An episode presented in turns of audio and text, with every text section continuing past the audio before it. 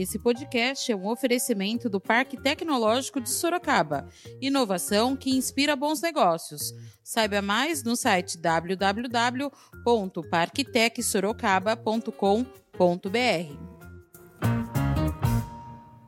Para quem não me conhece ainda, é interessante dar uma pesquisadinha na internet sobre a delegada da mulher, Jaqueline Coutinho, vai ter muito material de ações que a gente fez na área de segurança, de proteção à mulher, de proteção a idoso, de proteção à criança. É bom para a gente ver a história do candidato, da candidata. Veja que, por mais que muitos candidatos apresentem uma visão caótica de Sorocaba, isso não é verdade. Basta ver os números que nós temos. Não é falar. Falar até papagaio fala. Tenho que demonstrar. Isso eu demonstro, basta ver. É, se você tiver alguma dúvida, vai na internet. O IDEB de Sorocaba está dentro. É, é, o maior considerando cidades do meio porte, do, do mesmo porte. O IDEB, que é o Índice de Desenvolvimento da Educação Básica, vejam, e falam mal, falam mal da educação. Nosso IDEB hoje do primeiro ao quinto ano é 6,6%, caiu 0,1%. Ainda assim, é 0,6% acima de cidades como Santos, Campinas, Osasco, Guarulhos.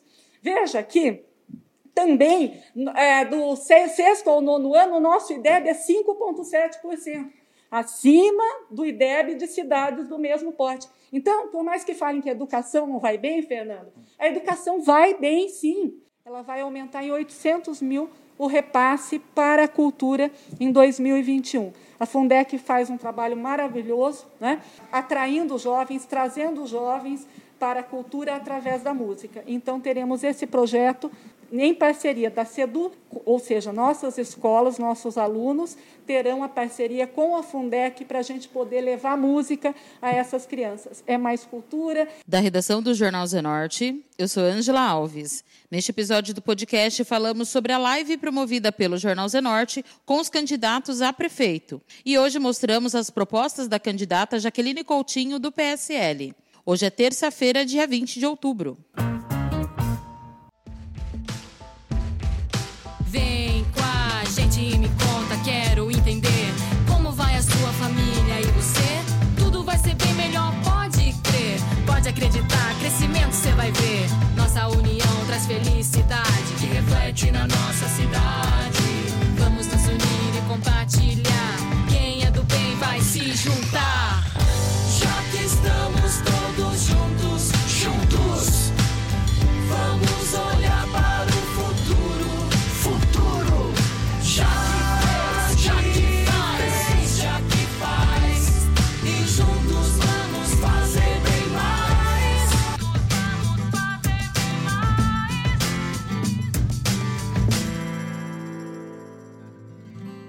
Continuando a tradicional rodada de lives com os candidatos a prefeito em período eleitoral, na última sexta-feira, dia 16, a atual prefeita e candidata Jaqueline Coutinho, do PSL, foi a entrevistada. E agora, o podcast do Jornal Zenorte traz os principais pontos para você conferir. Vale lembrar que todos os candidatos que participarem das lives terão um podcast exclusivo com as suas propostas.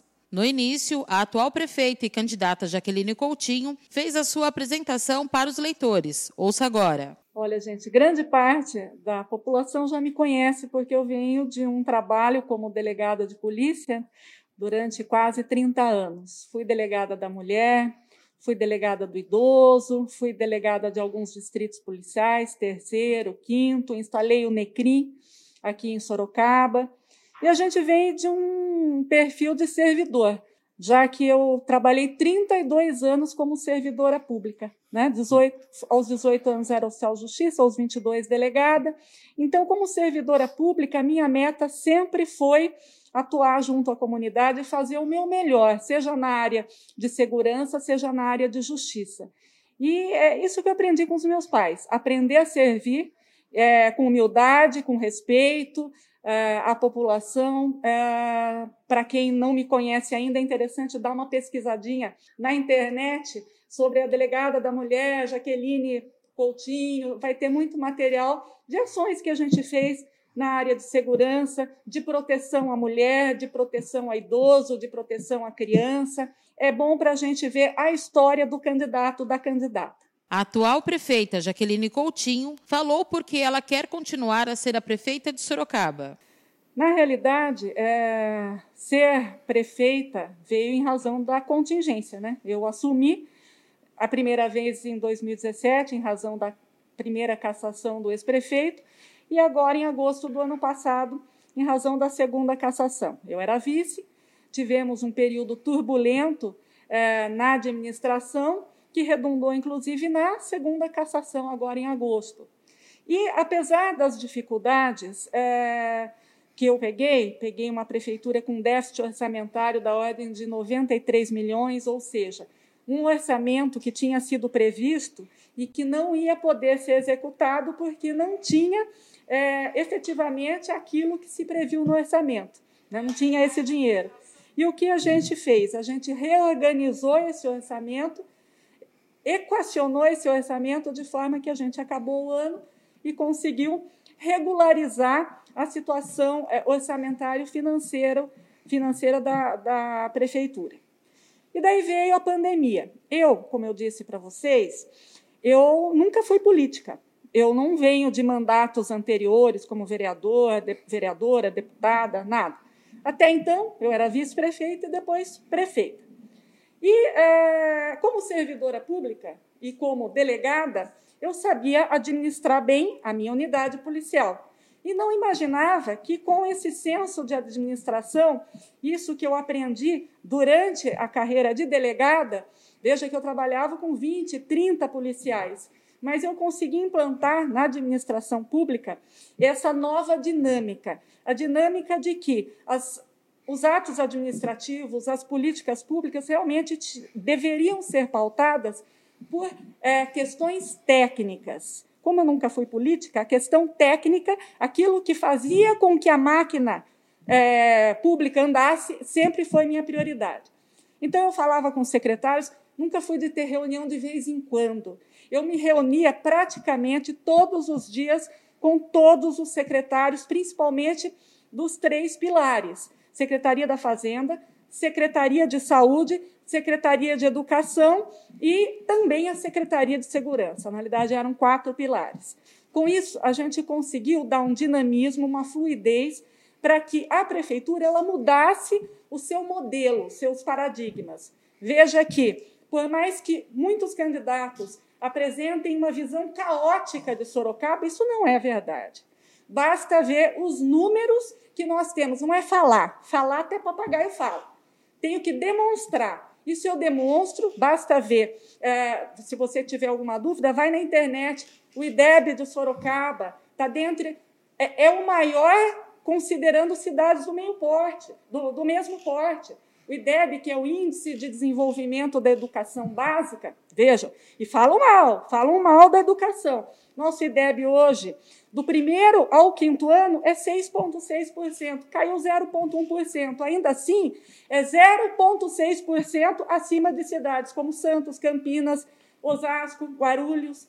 Veja que também é, do sexto ao nono ano, o nosso IDEB é 5,7%, acima do IDEB de cidades do mesmo porte. Então, por mais que falem que a educação não vai bem, Fernando, a educação vai bem sim. Situações pontuais, deficitárias, alguns problemas que ocorrem, ocorrem em Sorocaba, mas num índice infinitamente menor do que outras cidades. Mas, infelizmente, nós temos aqueles que semeiam o caos, que semeiam o, a, o apocalipse. Garanto para você que no transporte público, por mais que tenham reclamado, Sorocaba hoje, veja, com o BRT, que houve reclamação e eu entendo a reclamação de cada um dos cidadãos, porque eu também transito por aqui. Fala, é, você não anda na Zona Norte? Lógico que ando, até porque eu moro na Zona Norte, certo? Então, eu sempre transitei por aqui, Itavuvu e adjacências. Vejam que com o BRT, hoje, que se iniciou é, a operacionalização, a operação do corredor Norte-Sul, Itavuvu, ficou tempo parado. Quando eu assumi, as obras do BRT estavam paradas. No papel, ela existia, mas no, no dinamismo não existia. Eu tive que assumir e falar: olha, a partir de agora tem prazo. Então, tem que ter amarelinho, tem que ter sinalização, porque senão vai ter gente sofrendo acidente. Esse corredor tem que andar, a parte paisagística tem que fluir, certo? O pavimento rígido tem. E vejam, foram 52 quilômetros. Gente, 52 quilômetros. E ninguém falou isso, né? Nenhum outro candidato falou isso. 52 quilômetros de requalificação, de pavimento novo, de recap nas vias de Sorocaba. Não é só na Itavuvu. Avenida São Paulo, Cômitre, General Osório e várias outras vias. Outra coisa, temos já estudos da URBS que nas últimas três semanas o tempo de trajeto que as pessoas tinham é, dentro do transporte coletivo comum, antes do BRT, diminuiu em 40%. Então, esse caos que falam, e várias outras situações de caos, é, infelizmente, é aquele que quer desqualificar, mas que nunca construiu nada. Então, Fernando, voltando à sua pergunta, a minha construção vem do quê? A minha construção vem é, de um trabalho real, que eu tenho a expertise como delegada, como servidora pública, e que, apesar da pandemia, apesar da pandemia, com todas as dificuldades que a gente sofreu. Vejam, nós tivemos problemas seríssimos, a começar pela perda de vidas. Mas Sorocaba, Fernando e amigos e amigas, Sorocaba teve 415 mortes desde o dia 17 de março. É a cidade com menor taxa de letalidade, eh, considerando cidades do mesmo porte. É a cidade onde nenhum paciente, nenhum sorocabano morreu por desassistência, muito pelo contrário. Nós criamos 50 vagas, 50 vagas apenas para UTI, enquanto o Estado é, não tinha ah, 50 vagas, 50 vagas para todos os 46 municípios, 46 municípios da nossa é, região administrativa de saúde, Sorocaba, eu contratei 50 vagas, 40 de UTI, prefeitura pagando para Santa Casa. Santa Casa que tem um atendimento de excelência. Atendimento de excelência que passou a existir em setembro de 2017. Vocês vão lembrar, foi quando eu assumi a primeira vez e é, deixei a administração da Santa Casa para a Irmandade. E hoje nós temos esse sistema de saúde, esse hospital maravilhoso. Jaqueline Coutinho falou sobre o sistema BRT. O BRT, como eu falei, quando eu assumi, é, a obra estava parada, isso é real, né? As obras estavam no estado é, de letargia, tudo demorado, o povo reclamando, é, os comerciantes, os motoristas com toda a razão do mundo, porque eu própria, como eu falei, sempre fiz esse trajeto. E daí a gente chamou o, o BRT, o pessoal do BRT, da empresa, o nosso presidente da URBS, os técnicos da URBS e qual era a missão? Agilizar, entregar o quanto antes esse corredor Itavuvu, que infelizmente as obras estavam muito, muito demoradas. Missão dada, missão cumprida. Houve a entrega agora em agosto. Nós temos o corredor Itavuvu, que foi entregue em agosto né, desse Isso. ano, final de agosto, e temos mais dois corredores do BRT, ou seja, a cidade inteira vai ter esse sistema novo de transporte mais ágil, menos poluente, né? É, com tecnologia embarcada. Nós temos Wi-Fi, nós temos tomadas USB e todas as estações que a gente tem com essa modernidade que a gente já pode observar no corredor Itavuvu. São três corredores. Itavuvu já entregue, corredor Ipanema, tá? que vai ter que ser entregue, que é o, são os exclusivos, e o corredor Oeste, três corredores. Ao todo, serão três terminais. O terminal do Vitória Régia já entregue, e eu posso garantir a vocês, é um terminal de transporte do BRT é, diferenciado, não fica nada a dever para terminais da Europa, muito bem estruturado, tá? E teremos os outros dois, o terminal é, Nova Manchester, que vai ser lá na Armando Panunzi, e o terminal Ipanema, que é o terminal São Bento. Já o São Bento, da Ipanema, já está se iniciando. O corredor Ipanema já tem suas obras. Vejam que o corredor Itavuvu nós que somos de Sorocaba, como era a Itavuvu antes do BRT e depois do BRT. Eu própria tinha minhas dúvidas quanto ao BRT lá em 2017. Hoje, essas dúvidas foram totalmente espancadas. Então, também, repetindo, quem vem com aquela coisa do caos, que, nossa, o BRT transtornou, sempre a gente tem que entender. Isso é na vida da gente. E eu entendo, porque, como cidadã, quantas vezes a gente não passou por isso na nossa cidade? Primeiro, para a gente ter a evolução, para ter benefício, muitas vezes a gente passa por situações é, mais difíceis, né? situações que precarizam num primeiro momento, que causam transtorno, mas o custo-benefício é o que a gente está vendo hoje. A delegada Jaqueline falou sobre o projeto de Educação 360 Graus e as novas escolas autorizadas pelo MEC.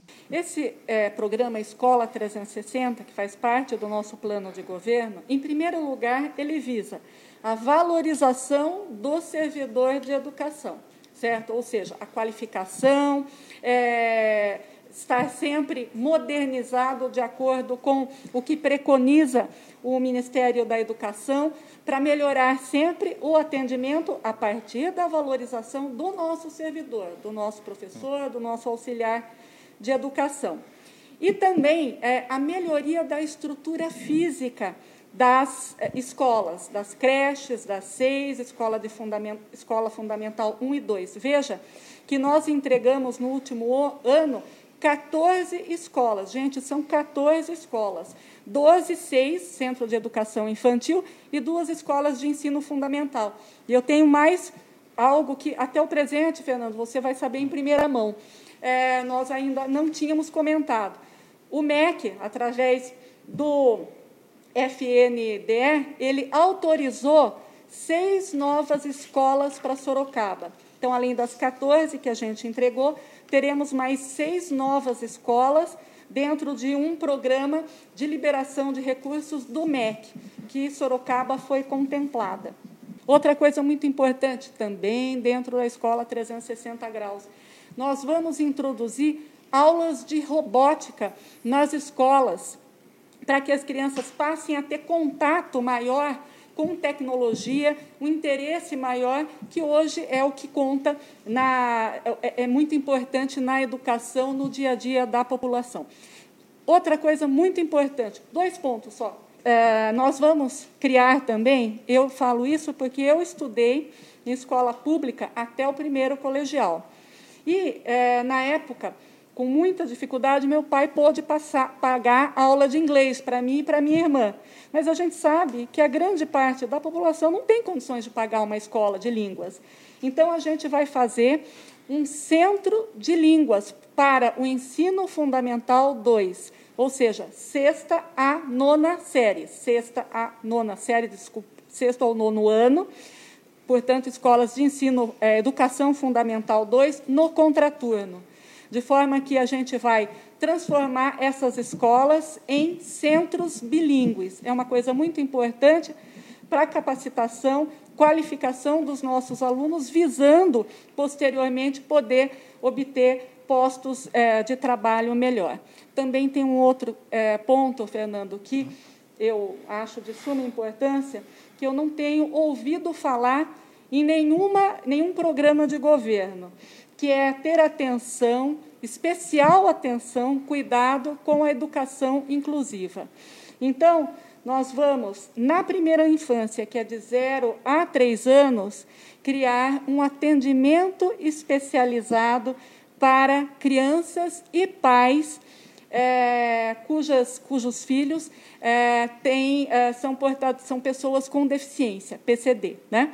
Então, do zero ao três anos, que nós não temos, até hoje, na, na, no nosso sistema de educação, nós vamos ter esse é, aperfeiçoamento, esse atendimento especializado para a primeira infância, para crianças com necessidades especiais. Alimentação. A nossa merenda também já é considerada uma das melhores merendas do Estado. Por quê? É tudo feito com direcionamento de nutricionistas, com é, balanceamento com relação é, aos valores proteicos, nutricionais.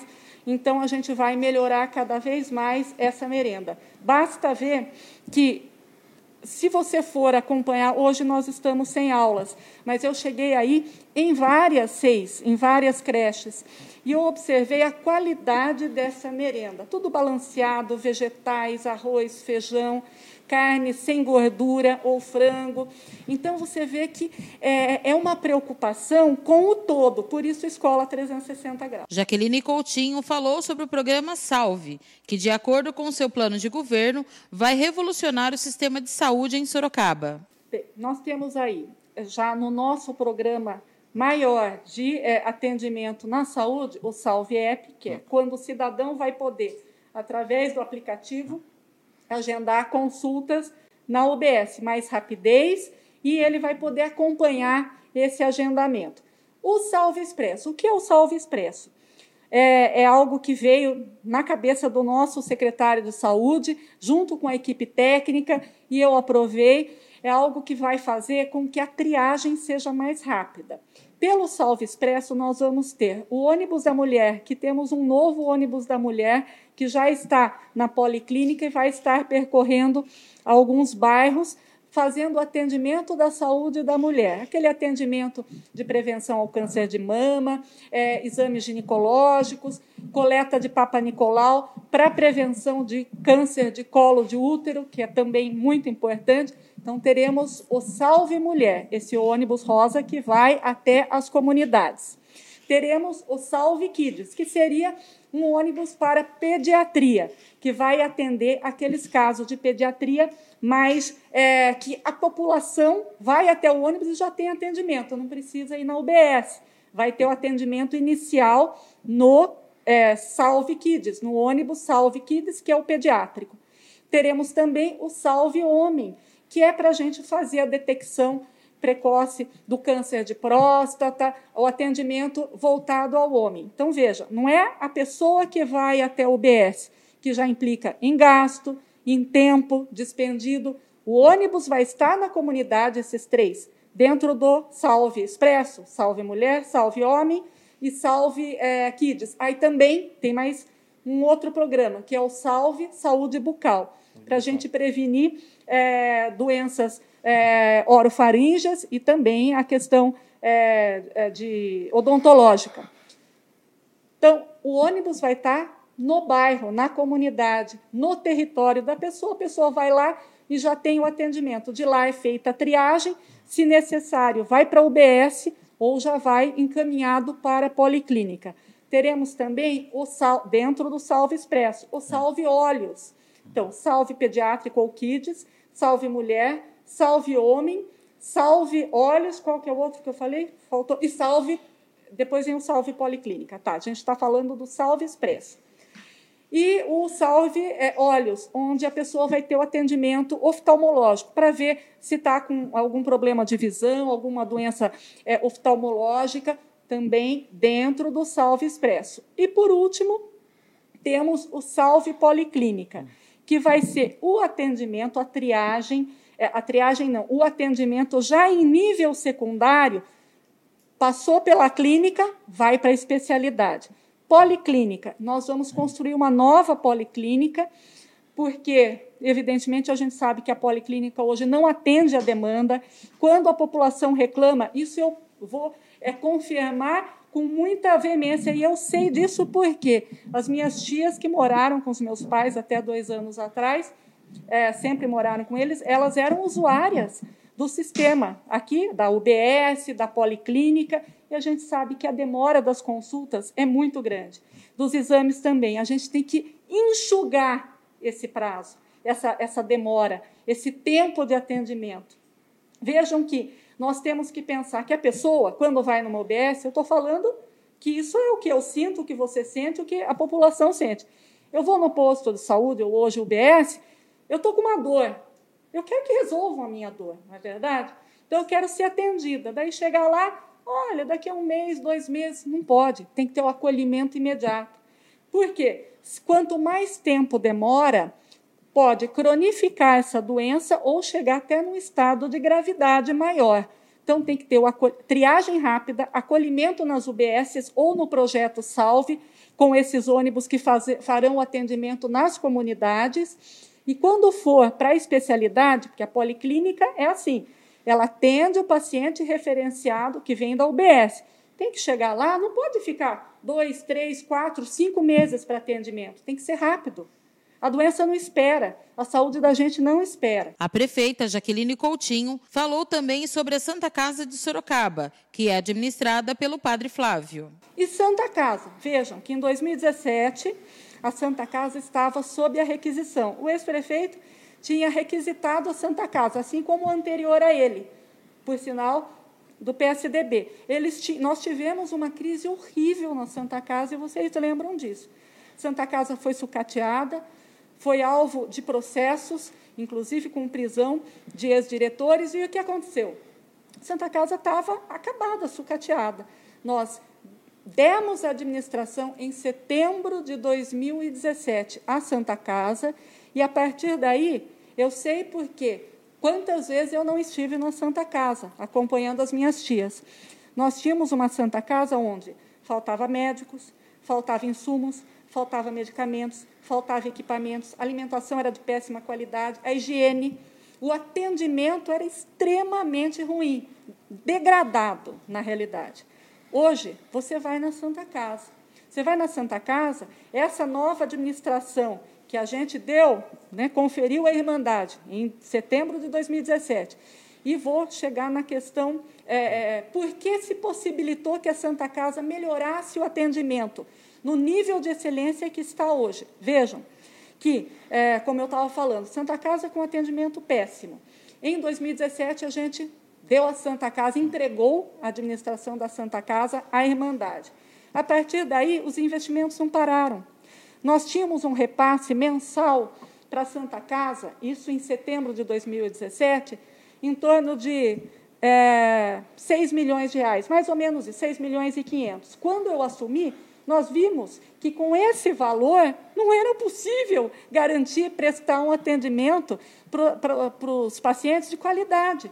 Porque com isso estaria sempre, se a gente mantivesse esse repasse, estaria sempre aquém do necessário para a prestação de serviço de qualidade. Nós injetamos aí 3 milhões de reais por mês. Hoje o repasse que nós fazemos para a Santa Casa é, do, é da ordem de 9 milhões e 9 milhões 887 mil por mês para a Santa Casa, que a prefeitura coloca, incluindo aí uma porcentagem pequena do governo federal e do governo estadual. 70% praticamente é, é investimento da prefeitura, do próprio erário municipal.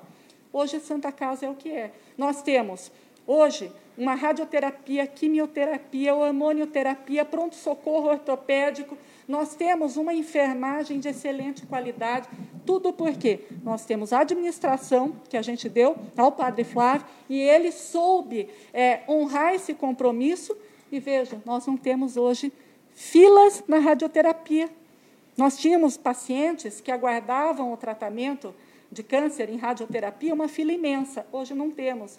E temos ainda o acelerador linear, que é um equipamento para radioterapia de último é, nível, assim, a, a, nível de excelência. Antes era a bomba de cobalto, a cobaltoterapia. Desculpe, não é bomba, é a cobaltoterapia, um tratamento antiquado, veio acelerador linear, é o único de Sorocaba único, que faz o, o atendimento de, é, mais especializado, mais garantido para o tratamento ao câncer. Santa Casa. Jaqueline Coutinho falou do sucesso do antigo Botão do Pânico, hoje chamado Protege Mulher, que foi um projeto implantado por ela quando era vice-prefeita e hoje dá mais segurança para as mulheres em situação de risco. Então, gente, esse programa ele veio daquilo que eu sofrido que eu acompanhei durante 20 anos de delegacia da mulher. Nós temos o boletim de ocorrência, nós temos o inquérito, né? nós temos a Lei Maria da Penha, mas a efetividade para combater a violência vi, viria através de equipamentos, não só a Delegacia da Mulher, Centro de Referência da Mulher, e eu sei como ninguém que a mulher vai até a delegacia, ia, pedia a medida protetiva, o juiz concedia a medida protetiva, o oficial de justiça intimava o agressor, dali a uma semana ou até antes ele estava de volta ameaçando, agredindo a mulher. Não tinha efetividade. Tinha lei, mas não tinha efetividade. Então, o que a gente pensou?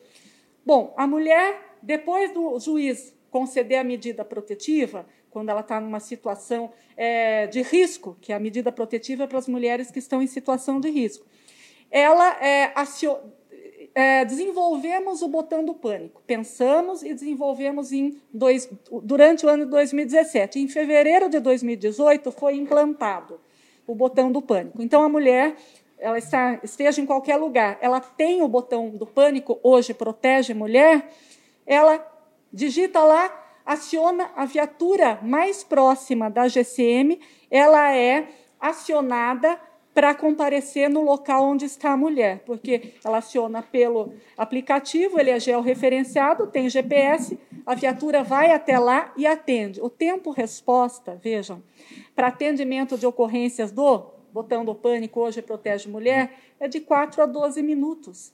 Daí o que acontece? O GM vai lá. Já, já noticiamos aqui três minutos. Então, vejam que coisa. GCM, então, isso. a mulher acionou lá o Protege Mulher, três, fico mais feliz ainda. Três de 3 a 12 minutos tem uma viatura lá. Que posso garantir, Fernando, eu como delegada que fui, que é, hoje você evita homicídios, lesões de maior gravidade, porque acionou a GM está lá. Prende o indivíduo, leva até o plantão policial. Lá ele é preso. Ele é preso em flagrante, porque houve uma alteração, gente, na Lei Maria da Penha. Hoje, o indivíduo, isso aqui fica um recado para aqueles que pensam em descumprir a medida protetiva, para o infrator, para aquele que agride a mulher. E que não se esqueçam, vocês agredir, a pessoa que agride a mulher agride os filhos, agride a família, certo? Então, acionou levou para a polícia. Hoje tem na Lei Maria da Penha um dispositivo, um crime, que é descumprir medida protetiva. O indivíduo é preso e não tem direito à fiança. Então vejam que o botão do pânico hoje protege mulher, ele integra um sistema de proteção integral, desde a lei, com essa alteração que foi feita em abril de 2018, tá? que acionou, o indivíduo é preso. Vai preso, não tem direito à fiança. Na fase policial, não tem direito à fiança. Hoje nós temos, Fernando, minha gente, nós temos cadastrados, cadastradas no Protege Mulher 467 mulheres. De 8 de fevereiro, quando ele começou a, a, funcionar, 8 de fevereiro de 2018, até 7 de outubro de 2020, nós tivemos mais de 800 acionamentos. Imagine quantas vítimas não foram preservadas, quantas, quantas vidas não foram preservadas. Então, o Estado tem que se fazer presente. Existe a legislação, mas nós temos que fazer a nossa parte. E Sorocaba, através desse meu projeto, eu posso garantir, como delegada, como mulher e também como administradora, que foi um projeto inovador e, graças a Deus, melhorou muito a condição de segurança das vítimas de violência doméstica. Jaqueline Coutinho falou sobre seus planos para a cultura. Então, nós teremos o programa Mais Cultura, que vai levar de forma itinerante, através de programas nos territórios, fomentando, atraindo é, artistas, atraindo é, grupos artísticos para a gente fazer cultura em loco nos bairros, peças de teatro, é, cantatas, enfim, com esse ônibus da cultura.